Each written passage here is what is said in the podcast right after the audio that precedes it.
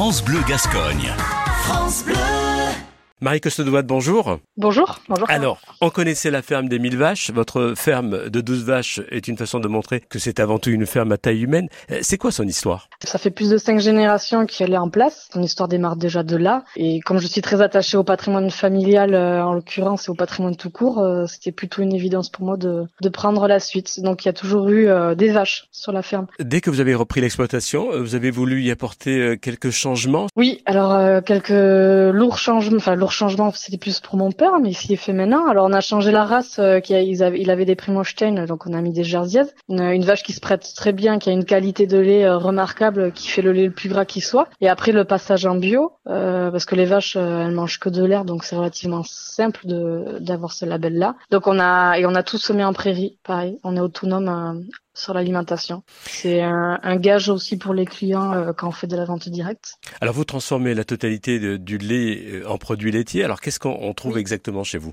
Alors on trouve le, forcément le lait cru et entier qui est très bon pour la santé, la crème fraîche, le beurre, euh, le fromage blanc, les faisselles, les petits palais comme du chèvre mais en vache, nature et aromatisé. Euh, on a après la tome de Chalos, donc c'est la tome classique de pays, qu'on aussi on, on dérive en aromatisé. Les aromates on le prend le plus possible euh, auprès d'herboristes locaux. Mhm. Du bleu, on développe un bleu, un petit bleu et un petit un petit crémeux. Et, euh, là, pour la saison d'été, on lance les mozzarella. Depuis l'année dernière, on fait la mozzarella. Et, vos fromages sont affinés? Comment ça se passe? Oui, on a deux caves, euh, deux caves à la ferme, une pour les pâtes molles et une pour les tomes. Ouais, alors les tomes sont affinés de, de deux mois minimum à, à un an, et après les, les petites pâtes molles en général c'est un mois à deux mois.